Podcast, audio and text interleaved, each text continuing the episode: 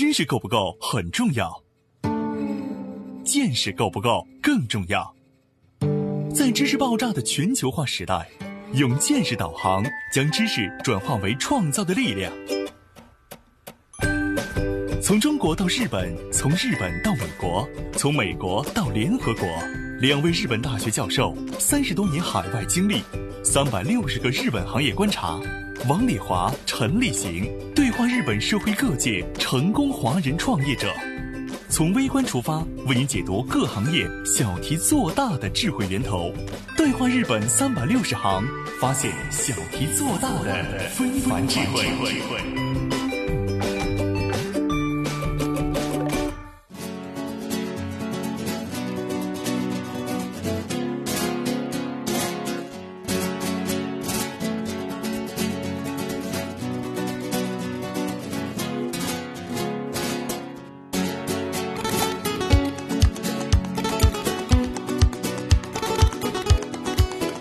今天呢，我们请了一位嘉宾，灰灰姐在一个制造业公司工作过，刚刚退休哈。啊，你好，欢迎我们在国内的栏目策划郑安。呃，灰灰姐你好，灰灰姐，简单介绍一下你的公司。我们主要是给日本比较大的公司啊做塑料配件的，复印机上的那些零件。那么还有就是三菱汽车是音响嘛那些零件。那么已经八十多年历史了。在语言学校念书的时候呢，就看到一个广告，然后他说谁都能干的活，就在我们家旁边嘛。我说哎，那蛮好，我就去了。就那个时候去呢，是给他们后加工，做好的零件以后呢，把那些塑料零件的毛边修一修啊，然后数数数啊，装在口袋里，他们出货就后加工啊。那你是在技术上和人员管理上都参与的是吧？对我主要呢就是海关、财务。人事啊，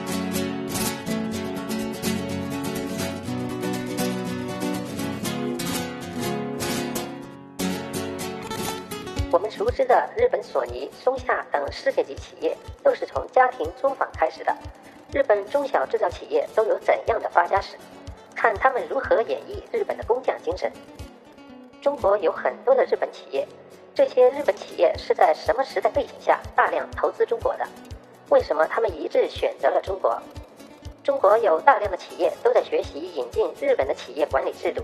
日本中小制造企业有哪些优秀的文化制度值得我们学习借鉴？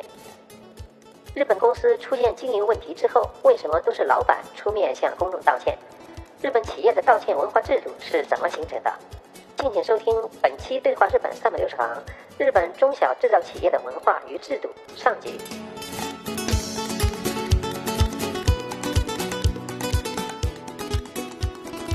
中国现在也是制造业的大国嘛，所以中小企业呢也是非常非常多，经营的行业呢也很多。我了解的很多的中小企业呢，都会去学习日本的企业的管理。灰灰姐，您在日本的这家企业感受到的和了解到的日本中小企业的文化的优势或者亮点，我们先可以展开来聊一聊。啊。我们公司呢，在日本也有大概八十多年的历史，从我们社长的爷爷辈开始就就有了。一开始呢，就是给那个夏普啊公司做零部件的，想帮他们配复印机上面的那个塑料的那些齿轮啊，比较精密的小的那种小零件。二十多年以前吧，好多日本企业都到中国来嘛，就夏普啊、这个理光啊、什么松下。那么这些大公司来了，那么我们这些小的配件的这些公司呢，不跟着来的话呢，就那个价格就对不上了。嗯，呃，我们还在日本做的话，那日本做的那些成本就不行了嘛。所以那些小配件厂跟着他们来，那我们也就找地方。一九九六年就在上海就成立了独资的个公司。啊，那个时候在中国做独资还挺难的吧？对对的，那因为我是出生上海嘛，帮他们找地方，还享受到优惠政策。就把公司成立了。呃，你们的工厂是多大规模呢？工厂倒不大，因为他做很小的零件嘛，而且是独资的，独资呢他自己说了算嘛，比较好。我们最好的时候也就一百多个职工。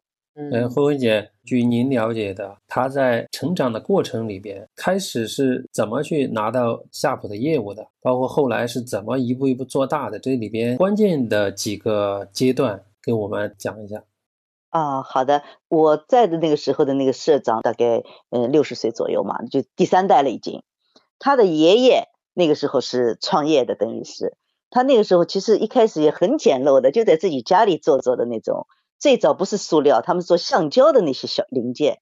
嗯，那么然后就一点一点一点，反正一家子。后来我那个社长他都告诉我，他说他小时候他爸爸妈妈在那做，把他放在一个铅桶里，放在一个脸盆里，就把他 丢在那，然后他们就这么从这么起家做的。嗯，那么然后到他爸爸那代，正好就是那些日本大公司啊，夏普啊什么那些大的公司呢也成立，正好在发展的时候，那个时候就跟他们有关系了。技术方面啊，他爸爸是学工的嘛，喜欢做那些精密的那些小齿轮啊，小的那些小零件，一直合作，一直合作，所以技术就越来越好。泡沫经济的那个时候，他说我根本就不要去营业的，大公司来求你们让你们做，所以他们订单都做都做不完。那个时代，日本创业的挺多，包括松下呀，对对对，都是在家里头自己开始做小东西。好多日本企业都是这样。据我所了解呢，日本的中小企业通常都有很多技术是掌握在他们手里的。虽然很多大企业很有名，但是很多大企业呢，它都有它的专门为它提供一些零部件的这些生产的中小企业，就我们中国讲叫外包。而且在日本，外包企业呢都是很固定的。如果你帮我生产这种东西，我就只给你提供这种制造出来的商品。比如说，给丰田汽车提供服务的这些中小企业呢，有十万家，而且很多这零部件的都是非常高端的，管理也非常严格。所以，日本人的工匠精神在里边起到很大的一个作用。刚才胡伟姐说的，他们从做这个橡胶垫开始，到后来开始生产零部件。呃，那么刚才王老师也说了，在日本中小企业自己是有技术的优势的。那这家企业泡沫经济过后，那他怎么去保证他研发的这块的能力始终能跟上新的技术标准，提出更高要求的？他是怎么做到这一点？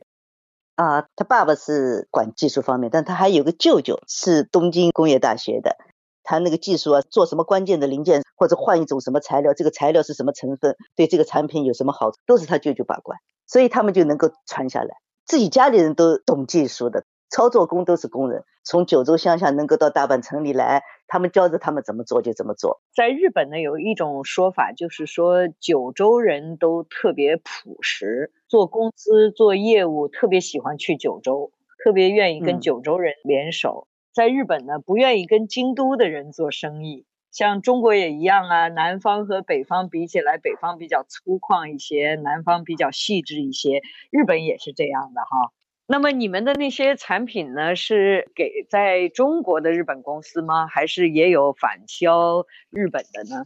都有，嗯，一部分返销日本。一部分是给在中国的日本的公司，然后他们有的就组装好以后再返销到世界各地，因为是给大工厂生产这些零部件的嘛，哈。那么是由你们来设计呢，还是由大公司告诉你们，你就给我做这个东西呢？我们主要是给夏普做嘛，他夏普呢，就是比如说几年以后他要换机种了嘛，他那个复印机不能老用一个型号嘛，他几年就要研究一个新产品。然后研究新产品里面呢，这个里面有几百个零件、几千个零件嘛，因为很大的那个壳子什么那些我们做不了，因为我们那个机器没那么大，我们就是符合我们做的，比如说拿个几十个来开始设计做模具，我们这要模具的，模具要求很高的，呃，模具本来都是日本做的，都是日本那些模具公司做的，那么后来呢，因为成本太高了嘛，日本的模具厂也有到中国来，所以呢，我们就在中国的那些日本的模具厂找他们做。那么就成本可以低一点了。零件的设计是你们按照他们的要求，你们来设计是吧？对对对，设计也是我们设计，然后我们再把报价报给他，然后他们认可了，那就给我们做。也有好几家竞争的嘛，复印机也一点点在改进的嘛。最早就是黑白的，后来现在又是彩色的，又是什么？现在越越来越高级了嘛。所以你跟着他们的技术一点点提高，等于是。如果是这样的话，你们是不是也需要跟生产别的零件的人经常要碰呢？我们技术人员他们会一起到夏普的总公司开会啊。那么有的时候虽然机种换了，但是原来机种上的这个零件呢还可以用，那么我们就继续再做模具。如果你损耗了嘛，然后就再做个新的模具。啊，不是说所有的都要换。对对对，他不是换了一个机种，全部换掉啊。那我基本了解你们生产的过程哈，因为你们是独资，所以你们的企业文化呀，呃，生产的内容、生产的方式都是和你们原来在日本相同的吧？对对对，他们日本人很严密的，拿订单也好，技术也好，全是总公司负责。你们那边的都有哪些部门？办公室主要就是海关，因为我们都要进出口嘛，材料都要进来，做完的东西要出去，财务进出口的那些东西关税啊，所以也是比较重要的。然后人事、总务，对，办公室主要是这些。然后现场车间里呢，就是检验。日本和中国的这些部门都是一样的，是吧？嗯，对，基本上都一样的。比如说你们的企业文化，我知道在日本的一些公司的每天早上要有朝礼啊，对，一直有的。我们二十多年就是中国叫晨会是吧？一开始上班以前就得聚一聚，最基本的日语要讲一讲。哦，还有个在伊玛斯早上大家好，然后就轮流，今天是技术部的，然后星期二嘛是办公室的，然后星期三嘛是车间，主要就是讲这两天生产的情况。啊，日本的企业呢有一种说法叫 h o l e n s o 哈，菠菜的意思哈。呃，所有的事情都要一直保持报告、联系、总结。你们是每天做吗？我们肯定要每天做。他们就是一有什么事情马上跟总公司汇报。呃，日本各个公司都是这种习惯哈，不光是企业，连我们学校都是这样的。那么，呃，谁来负责呢？跟谁报告？跟谁联系？工人发现了，跟班长报告，班长然后就跟专门负责生产的有个车间主任，他也是中国人嘛，他不会日语。日本的技术人员有两个是一直是在车间里的，然后他就跟日本这两个技术人员汇报，汇报完了以后，他们打到总公司去啊，打到总公司啊，一直跟总公司不停的联系是吧？对对对啊，郑安，你觉得在中国的公司是怎么个报告程序呢？国内的报告程序呢，就跟刚才慧慧姐说的呢，大体相似啊，但是呃没有那么紧密。国内公司它也有晨会的制度，也有交班的记录啊，但是日本的中小企业联络报告啊，基本上是做一个实时的反馈。嗯，所有的事儿情报共有，就信息共享。嗯。不管是什么样的事儿，不管跟他的部门有没有关系，但是这是我们全部公司的问题。嗯，日本的医院也一样，就是为什么一直要会诊？对，所有的事情都要整个公司的人都要知道，这可能也是日本的一个公司文化的特点。对，这是一个责任，如果你没报告出了问题是你的问题。日本的上司非常重视这个报告。如果是工人这边出了问题的话，实际上不是追求工人的问题，而是追求这个领导工人，是这种情况比较多哈，就是责任问题不会越级，嗯，这个应该是日本的一个比较特色的地方。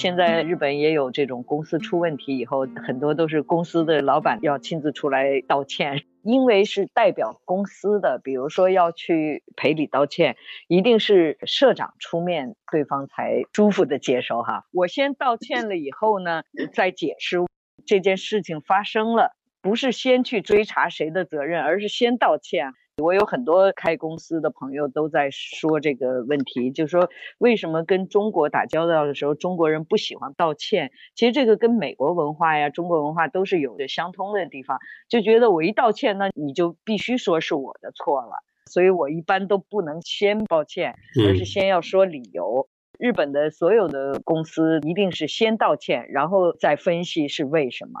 这个我觉得不光是公司文化，就是我觉得这跟国家的文化也有关系。先承认这件事儿，以后我可以听你的理由，为什么？然后还有一个就是，虽然没完成，但是我呢这一次没做好，我下一步怎么做？怎么去把这件事儿给补救回来？嗯，那么你做错了也没关系，没有人不犯错的。对，就是。所以国内的企业啊，出现的一个情况啊，就是开会很多。但是实际解决问题的呢很少，如果说在开会把结论先做了，然后根据这个结论，我再说我怎么去改进，这样的话沟通的效率会高很多。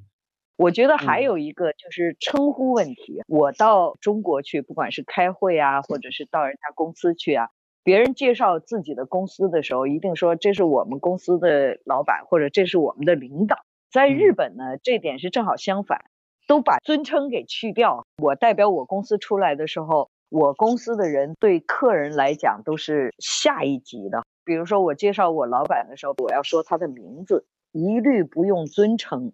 对，嗯啊，包括写文章也是这样呀。对，比如说上台先说各位客人，你们好，今天由我们公司的老板讲话，因为我也做一些公司的顾问。社长平时不怎么在公司里，他的主要任务呢就是能去跟客户沟通。对，这个中国怎么样？国内的话，大概情况也差不多，特别像一些小型的企业，因为基本上是配套和对口一些上游的大的企业。拿业务的话，都是老板去拿了。那你在日本生产的时候和在中国的生产最大的区别是什么？我觉得日本工人比较自觉，啊，他们有十几台机器，一个晚上夜班一个人就行了。那我们这里呢，但是国情可能也不一样，夜班至少三个人。工人晚上上夜班的这个问题，在日本一个人一个车间十几台机器就可以，但是中国方面不能是一个人。必须是两个人、三个人。如果出现什么状况，那还有其他的人可以照应。那这样的疑虑和担忧，就日本人是怎么考虑这个问题呢？日本就是它劳动法里没这个规定，那中国劳动法就比较严格嘛，因为它那个机器都是自动的。九州的工厂很早就有了这些机器和那些机械手，呢是他们采购来的。但是哪个产品要用机械手，哪个产品是多少秒打一个？这些技术都是我们自己的，嗯，电脑全部有记录的，所以就不用人去管理很多事情。对对对，不大会有什么事儿的。有事儿的话，他们也都住得很近的。九州那个厂呢，就十几台机器呢，就他们一直是一个人也过来了，也没出事。那么你们的那些材料都是从日本拿到中国去，包括加工的机器呀什么这些。对我们机器，它都指定的，它是几十年用下来的那个品牌。就是铸有那个斯密多摩就盖的那个机器，材料呢全是日本的。那夏普他们要求很高的，用什么材料，用什么型号的材料，全部要通过他同意了以后，我们才能做。啊，中国现在也在讲日本企业的工匠精神，好像基本上都是在中小企业里面，对吧？对对对，因为我们这公司不大嘛，它等于就是像那个家族企业一样，都自己家里人，管起来比较好管。因为我们那个机它是复印机里比较关键的零件，而且都已经八十多年做下来了嘛，信誉也很好，技术也很好。还有一个呢，就是日本终身雇佣制，基本上进一个公司就很少跳槽。在日本呢，跳槽是没有好处的。如果是这个公司倒闭了，换一个公司是可以的。但是如果是正常的一个公司，只是你在这个公司里待着不舒服，那么另外一个公司呢，就基本上是没有正面的评价。在中国呢，可能是通过跳槽来涨工资，哈，这种很正常啊。如果是在日本，不管你什么理由，你到另一个公司去，一般是跟你原来的公司是一样，能要你就不错了。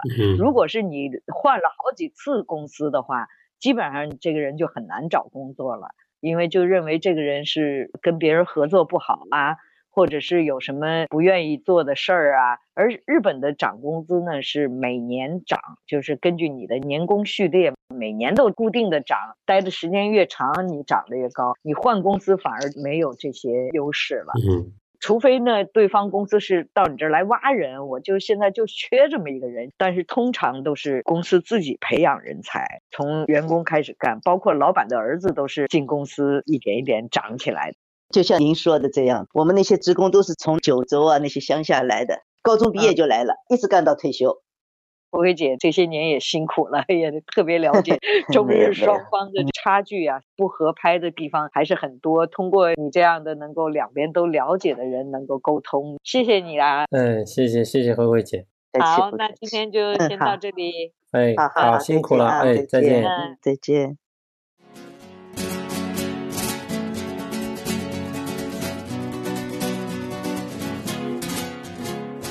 听众朋友们。如果您想了解《对话日本三百六十行》节目相关内容，请在微信添加朋友公众号里输入“对话三六零”，搜索“对话三百六十行”公众号，点击关注与我们交流。